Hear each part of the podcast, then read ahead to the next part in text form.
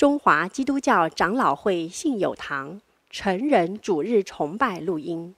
本录音仅提供个人收听使用。机构、教会等团体若需转播、翻译、转译成文字、转录、贩售等使用，请检具使用单位介绍、使用方式说明，联络本堂取得使用许可。本堂联络电话：零二二三六三一零三五，谢谢。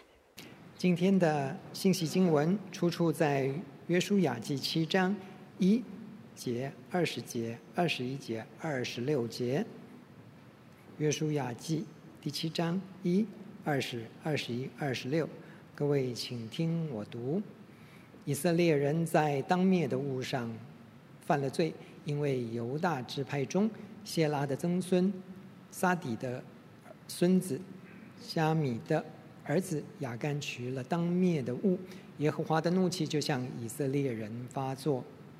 亚干回答约书亚说：“我实在得罪了耶和华以色列的神，我所做的事如此如此。我在所夺的财物中看见一件美好的，是拿衣服两百舍客勒银子。”一条金子重五十舍克勒，我就贪爱这些物件，便拿去了。现金藏在我帐篷内的地里，银子在衣服底下。众人在雅干身上堆成一大堆石头，直存到今日。于是耶和华转意，不发他的烈怒。因此那地名叫亚割谷，就是连累的意思。直到今日，今天在我们中间证道的是许荣森牧师，证道的题目是“罪的牵累”。我们把以下时间交给荣森牧师。弟兄姐妹平安。我们今天来到了约书亚记的第七章。不过，如果我们看电影的话，看到这第七章。真的会觉得嗯有点不太舒服，因为这个作者一开始就泄了谜底啊。第一章他就讲就讲说这个艾城的战败是因为这个亚干的犯罪，取了当灭之物。其实这场战役的战败对约书亚来说，我想应该是一个蛮大的打击。怎么这么说呢？哈，我们来回忆一下，在以色列人出埃及以后，四十年在旷野，那个时候摩西带领他们，最后在第四十年的时候，他们来到了约旦河边，他们在史亭那里安营，他们甚至还打败了这个亚摩利人的王西宏，还有巴珊王二。这一位伟大的领导者摩西，领导了这些以色列人出埃及，可是这个时候神把他接走了，约书亚这个时候接到了这个棒子。你看，约书亚虽然跟摩西一起在这四十年的当中，但是突然他要接这个领导人的位置，要带领这个两百多的以色列会众，其实他压力是很大的。所以进到这个约书亚记第一章的时候，其实耶和华神就晓諭约书亚说要怎样？说你要。刚强壮胆，如果你愿意遵守摩西的律法，耶和华神就要与约书亚与以色列民同在。可是光是神的这些话，你常常看了圣经的话，你就信心十足吗？哎，也不太一定哈。其实约书亚还是害怕的。你看约书亚接下来做了什么事？他要过约旦河。约旦河之后，他面临的第一个大城就是耶利哥，还没过河，他就怎样？他就先派探子，对，他就派着派着探子去耶利哥城，去看看这个城到底他的防御工事怎么样。因为他们进了那个地方，第一个面临的就是耶利哥城。耶利哥城其实是非常坚固的，它是在一个山坡上面。你知道，一个城建在山坡上面，它有厚厚的城墙，那是如何难攻打？他居高临下，他是易守难攻的一个城。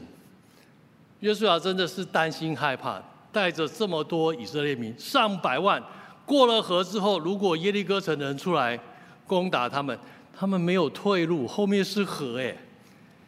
约书亚其实你可以想象那个心里面那个责任的重大跟担心害怕，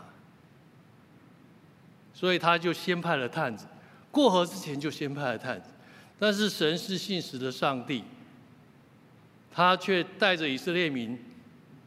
又再一次的让约旦河的河水止住，这是为了要让约书亚其实知道神与他同在，神祝福他，让他可以用这种方式，就如同当初摩西领着一这个以色列民出埃及一样，让红海分开。这类似的事件其实给了约书亚其实很大的信心的。然后他们就过了约旦河，他们也行了割礼。也庆祝了逾越节，哎，接着就要攻城了嘛，对不对？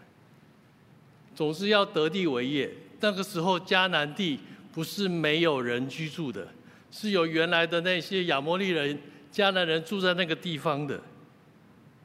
但是在他们要攻城之前，在第五章我们看到后面讲说，约书亚，约书亚看到一个人。这个人他说：“我要来当这个耶和华军队的元帅。”其实神再一次透过这样的一个方式告诉约书亚：“你不要害怕，你要刚强壮胆。”这个城，你看那个时候，呃，第五章的第十三节，约书亚靠近耶利哥城的时候，举目观看，啊他要攻城。约书亚其实还是害怕，他派了探子。他其实要攻城了，他还是要到那个城去看一看。为什么举目观观看？因为那个城在山上，在一个山坡上。他一看这么伟大的一个城，这么坚固一个城，即便有上帝的一些一些呃这个应许在，他还是心里面担心害怕。其实圣经里面描写的耶稣啊，其实跟我们在信仰的状况常常是非常类似的。但是这个时候。耶和华就向他显现说：“我是耶和华军队的元帅，我才是元帅。所以当我带领的时候，你真的是不要害怕。”上帝用了非常奇妙的方式带领以色列民去攻耶利哥城。你看他们就这么绕城，一天绕一圈，绕到第七天绕七圈，城墙就垮了耶！你要知道这一场仗，耶利哥仗。这场攻城的之战，这个胜利其实是给以色列民，给特别是给约书亚，那个那个他心里面好像吃了一颗定心丸。你看，我们不费一兵一卒，就这么绕绕绕，城墙就垮了，这个城我们就拿到了，就攻下来了。而而且遵照神的吩咐，把城里面一切的人全部杀光，把牛羊也都杀光。那一些财物、金银这些呃有价值的这些铜铁的东西，就都归给耶和华，献给耶和华为圣，并且在第六章的最后一节说到耶和华与约书亚同在，约书亚的声名传扬遍地。到这里，约书亚的领导地位完全的确定。他是那个真的可以带领以色列民，除了过了约旦河，并且可以带领着这些以色列的百姓们一同来得地为业。哎呀，以色列民真是欢天喜地。可是接着第七章就讲到他们的挫折，他们就战败。你知道第七章这个战败，如果约书亚在前面，他是这么担心害怕，好不容易在这个耶利哥城。建立他这个样的信心，建立他一个领导的地位。下一仗，他们说只要三千人就可以攻下来的城，结果居然失败了，居然打败了。在我们看到这场爱城的战争之前，我想我们先来处理一个问题。我记得我以前在刚信主的时候读到旧约，我好不容易这个出了埃及，过了摩西五经，进到约书亚记。约书亚记看到的全部都是杀光哎，不只是在第六章说耶利哥城人要杀光，到了第八章、九章、十章、十一章、十二章，都在记载以色列民在迦南的征战。约书亚带着他们征战。你如果仔细的去看每一个城、每个王，他们在打仗的时候，结果都是全部的百姓全部杀光。哎，我在那个时候读到这个时候，我就开始想，我们的上帝不是充满爱的上帝吗？为什么约书亚记这里的记载好像我们认识的这一位上帝，跟我们印象中的好像不太一样？怎么都是杀光呢？其实整个进迦南这些战争、这些战役，其实是属于耶和华的战役，是耶和华兴起的战争。这是一场圣战，这是神的审判。如果你还记得在创世纪第十七章。神应许亚伯拉罕的时候，神跟亚伯拉罕说：“你要这地要赐给你为业，这个这地就是迦南地。可是你要等什么？要等四百年，对不对？因为这地的百姓，这地的亚摩利人，他们的罪孽没有满盈，他们的罪孽还没有满盈，所以上帝不是一位残忍的上帝，他给了这地的百姓四百年的时间。”神不是一位创造我们就是为了要来惩罚我们的上帝，他总是给我们足够的时候，等待我们来悔改、来回转。但是在迦南地的这一些迦南的百姓、亚摩利人们，他们并没有悔改，在这四百年当中，他们仍然在他们那一个败坏、罪孽的境况里头，以至于神的时候到了。所以在迦南的这些战役里面，神给以色列百姓给约书亚的要求是：那地百姓已经恶贯满盈，所以他们要面临他们的审判。因此，所有的百姓无一幸免。当以色列民战胜的时候，就把他们都杀光了，并且很特别的，在这场战役里面。不只是人，还有牛羊也一并都要杀光，只有喇合一家可以幸免。所有这些金银财宝、这些铜铁、这些贵重的金属，也都要送入耶和华的府库当中，来献给耶和华。耶利哥城胜了，接着他们就要面临第二个城市爱城。其实约书亚还是很谨慎的。如果你从经文七章接下来经文，你会看，其实当以色列民要攻打爱城之前，约书亚还是派了探子，派了探子去看看爱城的状况是怎么样。但是这个探子回报说：“哎呀，只要两三千人就可以攻下这个城。”所以在这我们看到，其实呃，虽然经文告诉我们。以色列民战败，主要是因为亚干的犯罪。但是亚干犯罪的背后，其实也跟这个群体、这个以色列民群体有些类似的地方。当约书亚派了这个探子去，又再去看爱城的状况的时候，探子回报，这个城其实就是一个小城，两三千人就可以攻下来，不用这个劳师动众，因为那里的人其实是少的。但是人少了，居然他们就打败了。在这过程里面，我们看到这些探子怎么样？觉得我们前面有个这么伟大的胜利哈，这么大的城，这么难攻的城，我们绕一绕都可以赢啊。这个小城才一点点人，三千人去应该就就没问题了。可是他们就战败了。他们那种态度，那种轻忽的态度，哦，甚或是一种骄傲的态度，其实也是他们战败的一个主因。为什么这么说呢？你要知道，在七章这整个过程之后，第八章他们又开始攻打埃城。你看他们这一次攻打埃城，那个态度都不一样。啊，那个还要有一些战略哈，还要有埋伏，对不对？还要有什么时候这个埋伏要出来？那个整个战争的那个态度都不一样。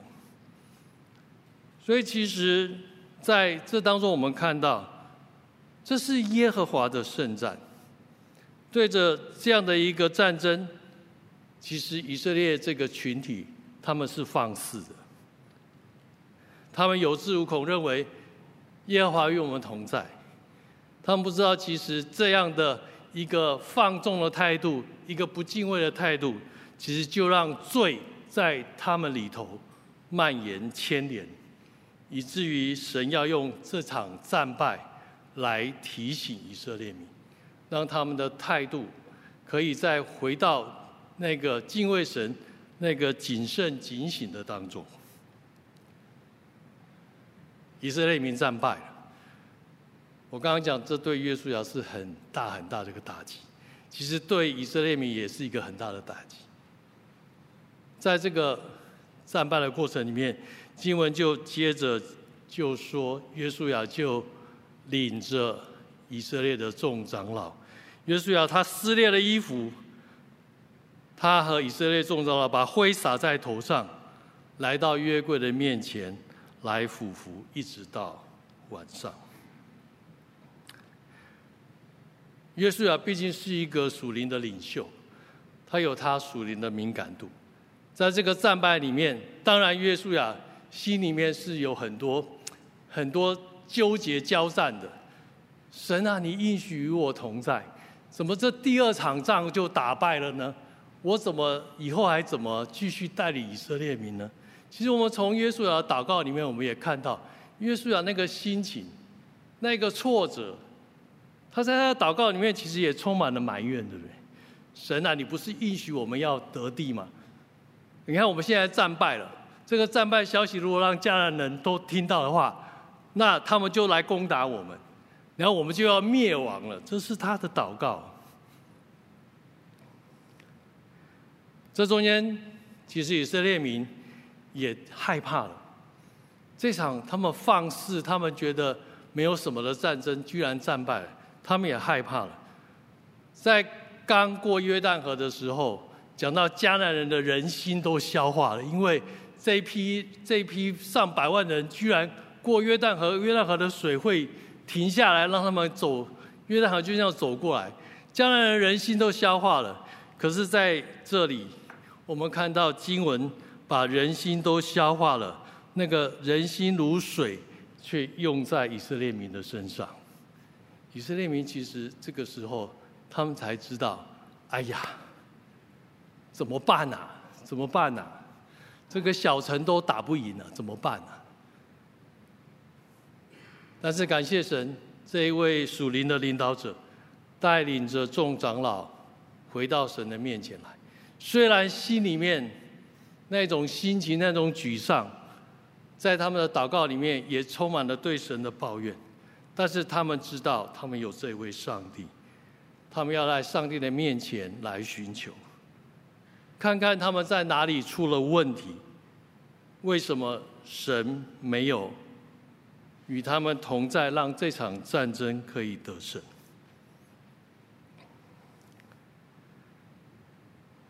从祷告当中，我们也看到，其实约书亚也知道上帝的应许是什么，只是在这场战败里面，约书亚真的不知道上帝你要怎么成就你的应许。但是似乎这个祷告里面，约书亚还是相信的，还是相信说这个这个神会成就成就这个他的应许。好，这一次特别提到神的名，神啊，你为你的大名哈，你要怎么做呢？哈，你要怎么做才能实现你的应许？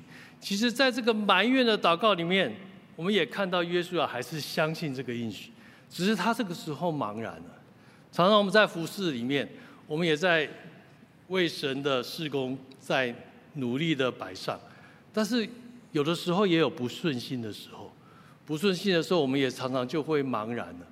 呃，难道这样做不好吗？难道这样做不对吗？上帝你的心意是什么呢？约书亚领着以色列的众长老来到神的面前，来寻求神。这个时候，耶和华上帝就告诉约书亚，其实这场战败的主因，就是因为罪的牵连，罪在你们当中。你们当中有一位，他干犯了那一些当灭之物。这一位就是亚干，在经文的第一节就告诉我们，这位就是亚干。当然，约书亚神也告诉，呃，这个约和华神也告诉约书亚如何来找到这位犯罪的人。亚干犯了罪，是因为他取了那一些金银财宝，还有示拿的衣服。可是为什么取战利品是罪呢？其实我们刚刚讲说，在除了耶利哥城之后之外，在进迦南这些战役里面，其实只有耶利哥城，上帝说牛羊要杀光，所有这些金银财宝、这些铜铁要送入我的府库，因为那是那是属我的东西，那是要献给耶和华的。只有耶利哥城。其他爱城的战役，后面的所有战役都是把人杀光，然后那一些牛羊，那一些那一些有价值的这些金银财宝，这些都是属以色列民的，可以掳掠的战利品。为什么独独耶利哥城是这样呢？我们还记得耶利哥城，以色列民是怎么打的？绕绕绕绕绕绕。就城就垮了。他们抬着约柜，其实那场战争是耶和华打的，是耶和华亲自带领的以色列民。那个出来说我是耶和华军队元帅的人，那一位是耶和华上帝。他晓諭约书亚，让约书亚差遣以色列民利未人提着抬着约柜，绕着耶利哥城就。就战胜了。这一场战争是耶利哥，是耶和华亲自带领以色列民打的。所有这一些、这一些战利品、这些牛羊都是归耶和华的。所有的这些耶利哥城的百姓，因为他们的罪，他们受到审判，所以他们付上了死的代价。这些牛羊不是因为他们犯了罪，所以他们要付上死的代价哦。这些牛羊死是因为他们是祭物，他们是献给耶和华神的。我们刚刚讲说亚干，他在这些当面之物上面干犯神。其实当灭之物，在原文有另外一个解释，就是献给神的东西，献祭的东西。如果我们从这个角度去理解，这些牛羊，这些有价值的东西。是要献祭给耶和华的，所以那些金银铜铁要放到耶和华的府库，牛羊要杀掉，因为要献给耶和华。所以当亚干他拿了这些东西的时候，他是什么？他是偷了耶和华的东西，那些是耶和华的，那些是属耶和华的东西。所以神。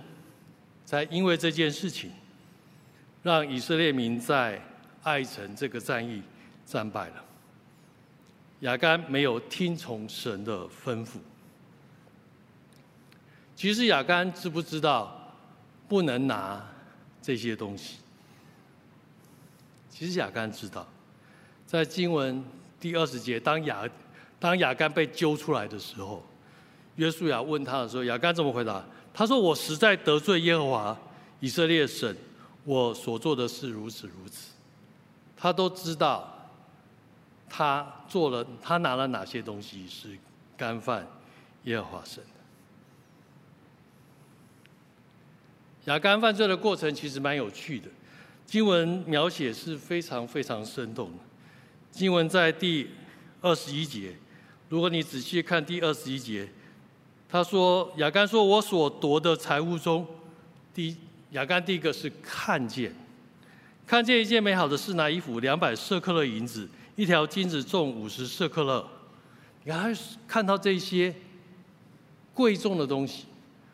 哦，这里特别讲到示拿衣服，示拿衣服是其实是贵重的衣服，为什么呢？示拿在哪里？是拿在美索不达米亚平原，就是呃，和本翻译叫美索呃叫米索波大米，就是在两河流域那个文明发源地，那个那个文明发源地的文文化文明是比现在迦南地那个发展程度要高的，所以在一个发展程度比较高的地方，他们所产制的衣服，不管不管是样式。不管是颜色、花纹，甚至质料，都要比迦南的好。所以看到这件美衣服，这么美的一个衣服，所以雅干就把它占为己有。你看一件衣服，一件比较美好的衣服，这些金银就因为看见，看见之后，亚干就讲，他就贪爱，贪爱这些东西之后，之后他就有犯罪的动作。他就去拿，拿了。你说他不知道这些东西干犯耶和华？他知道。他若他若不知道的话，他就不会藏，对不对？因为可以拿嘛，其他战役赢的都可以拿嘛。那这场战役显然他知道是不可以拿的，但他又喜欢，所以他拿了之后怎么样？他就藏起来了。我觉得蛮有趣的这个形成过程，其实。跟我们一些犯罪的那个罪犯罪那个过程就非常相似，在雅各书一章十四节到十五节是这么说的：他说，个人被试探，乃是被自己的私欲牵引诱惑的；私欲既怀了胎，就生出罪来；罪既长成，就生出死来。我们常常有一些。不讨神喜悦这些罪行，其实一开始就是一些私欲欲望。我看见了，看见了这个东西，勾起了我的欲望，我就想要。我想要占为己有之后，然后就发生了这些罪行。其实这些都是外在的事物。在约翰一书二章十五节到十六节告诉我们，其实因为凡世上的事。就像肉体的情欲、眼欲、眼目的情欲，并今生的骄傲，都不是从父来的，乃是从世界来的。这世界和其上的情欲都要过去，唯独遵行神的旨意是永远长存的。上帝不是小气的上帝，上帝也没有让以色列民不能够透过他们。所所赢得的这些战役里面，所有这些战利品，神也是让他们可以拿去的。读读耶利哥城这场战役，上帝是要让以色列民知道，耶和华为你们征战。后面所有神同在，透过以色列民征战的这一些战利品，都是属于以色列民的。但是这毕竟是。属于这世界的东西，这些东西属于你，神赐给你，你可以拿。这些东西若是属神的，是当献给神，是当送入耶和华府库的，那就是属神。常常我们的这些罪行，都是从这些私欲来的，欲望。其实它是非常两极的东西，它也可以是好的，也可以是不好的。我想我们常常肚子饿了，我们会想要吃东西，我们会有吃的欲望。我们常常冷了，我们要加一件衣服。我们常常会觉得让人家觉得说看起来很顺眼，所以我穿衣要穿得得体。我有，我们有种种的欲望。我们累了，我们需要休息。我们。可能有想要睡觉、想要休息的这些欲望，但是这欲望的这些两极，其实都要牵涉到的一个就是需要，一个就是想要。刚刚我们讲这些，不管是吃东西、食欲、肚子饿了，啊，穿衣服会冷，我们需要穿衣服；我们累了需要休息，其实都是一些我们生活、生命上需要的欲望。渴了要喝水。可是亚干在这里，他是看到这些东西的美好，他想占为己有，他真的需要这些吗？其实他们都在上帝的恩典当中。亚当，呃，亚干其实他不真需要这些东西，但是他却拿了。其实这就是他的想要。亚干甚至认为拿这些东西没关系，我把它藏起来就好了，藏起来就不会被别人知道了。可是神是鉴察的神，神怎么会不知道呢？这里面我们也看到亚干对神的态度是什么？其实就跟前面以色列民他们回来觉得说没什么，我们这个三千人就可以就可以打赢了一样。其实他们那个态度是很有问题的，他不把耶和华神当神啊，他不敬畏神，那个态度是放肆的。这个放肆甚至就让亚干他不顺从神的吩咐。亚干的罪牵连了整个以色列民。在爱城的战争失败了。这个时候，我们或许会问一个问题：亚干一个人犯罪，干其他以色列民什么事啊？为什么耶和华神你要惩罚整个以色列民，让他们在爱城的战役里面失败呢？这里我们就需要去了解一件事情。其实整个圣经我们会发现。它有一个群体的概念。当神创造亚当的时候，他说：“这人独居不好，我要造一个夏娃来帮助，下造一个配偶来帮助他。”神的心意就从来没有是让我们在这个世界上面是孤身一人。他知道我们需要帮助，我们需要群体，所以他创造了夏娃，让亚当、夏娃。成为一体，建立家庭。在其后创世纪，你也可以看到，圣经所讲的都是一个一个家族：犯罪的家族、该隐的家族、金钱的后代赛特的家族。所有的族谱，你看到的都是群体的，他都不是一个人。甚至连耶和华神拣选亚伯拉罕这个人的时候，他说：“你要做什么？你要做万族之父。”还是一个群体的概念。所以在圣经里面，这样的一个群体的概念是处处都存在的。在出埃及记十九章五到六节，耶和华神说：“如今你们若实在听从我的话，遵守我的约，就要在万民中做属我的子民，因为全地都是我的。你们要归我做祭司的国度，做圣洁的国民。”这些话你要告诉以色列人。上帝的拣选从来都不是只是单独一人。上帝拣选我们个人，在教会里头，上帝就拣选了教会。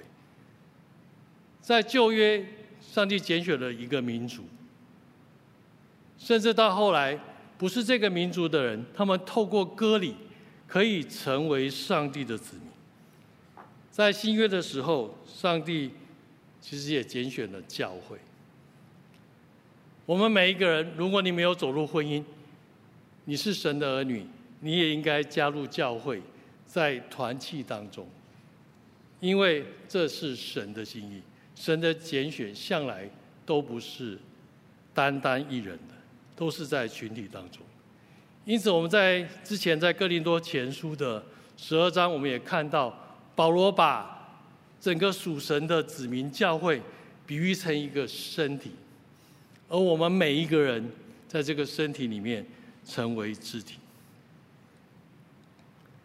这个身体肢体的关系，它是互存的，肢体不能够离开身体，身体不能够没有肢体，而且肢体还要有它的多样性，而这个多样性里面就成就了这个身体所有的功能，而最重要的，身体的头是耶稣基督。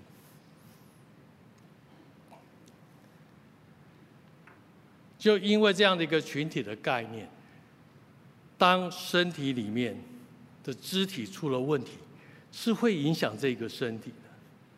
所以你就知道，在群体里面，如果个人有这样让神不喜悦的这样的罪的存在的时候，对这个肢体也是会有影响。亚干犯了罪，最后他在雅各谷，他被以色列民用石头打死，执行了上帝的这样的一个审判。雅各谷其实它有千年的意思，连累的意思。其实它还有一个就是扰乱跟灾害的意思。意思说，其实当群体里面有罪的存在，这个罪会扰乱这整个群体，会干扰这整个群体，造成这群体的灾难。其实，在圣经里面也比比皆是这些少数影响多数、少数的这些人造成整个群体影响的这样的例子。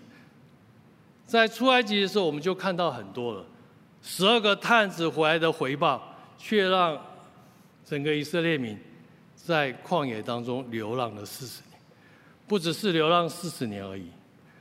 当时二十岁以上被数点的那一对，那那一代，没有一个除了约书亚、除了加勒这两个人之外，没有一个可以进入迦南。你看这样的一个少数对群体的影响是何等的大。在出埃及的过程里面，其实以色列民还有常常有发怨言，有试探神。我们也看到，当这样的事情发生的时候，神降的灾祸也是这个群体一同来承受的。我们个人的罪，我们会得罪神，我们会与神隔离。但是我们个人的罪，也会影响整个群体。让群体来受累。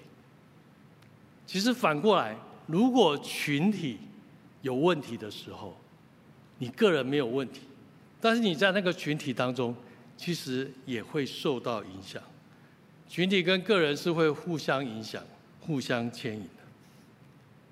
哥林多前书的十二章二十六节也告诉我们：若一个群体受苦，所有的肢体就一同受苦。若一个肢体得荣耀，所有的肢体就一同快乐。所以在群体当中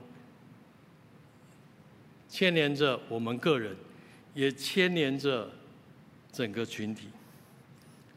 以色列民他们的态度放肆，他们不敬畏神，他们不警醒。不论是以色列这个群体。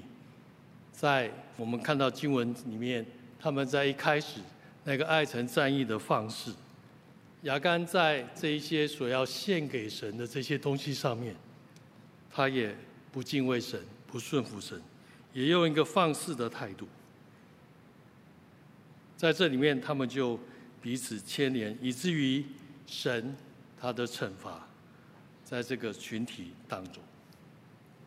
透过今天的经文。真的是提醒我们，我们在群体当中，我们希望我们得神的喜悦，我们更是巴望在这样的群体里面，我们也一同在神的面前可以得到神的喜悦。我们是被神分别出来，但是我们仍然生活在这一个社会当中。罪会牵连影响我们，因此我们更是需要有一个敬畏神、谨慎警醒的态度，好叫我们可以远离罪。虽然生活在这个罪恶的世代里面，好叫我们可以顺服神，可以得蒙神的喜悦。真正的我们不只是个人分别为圣，我们的群体、我们的教会也在这个世代里面。我们是可以被人看到那耶和华馨香之气的。虽然生活在罪恶的世界中，但是却成为神的光，照亮这个世界的地方。愿我们透过今天经文的提醒，我们一同勉励，让我们的教会，让我们每一个人都能够得蒙神的喜悦。我们一起来祷告。天父啊，我们真是要仰望你。我们每一个个人，我们的教会、我们的群体，都需要你圣灵的帮助。愿你帮助我们在你至圣的真道上面，我们可以一同的来互相造就，造就我们个人，造就这个群体，也让我们常常在你的圣灵当中，我们一同来仰望，一同来祷告。真是求你保守我们藏在你的爱与怜悯当中，一直到见里面的日子。阿门。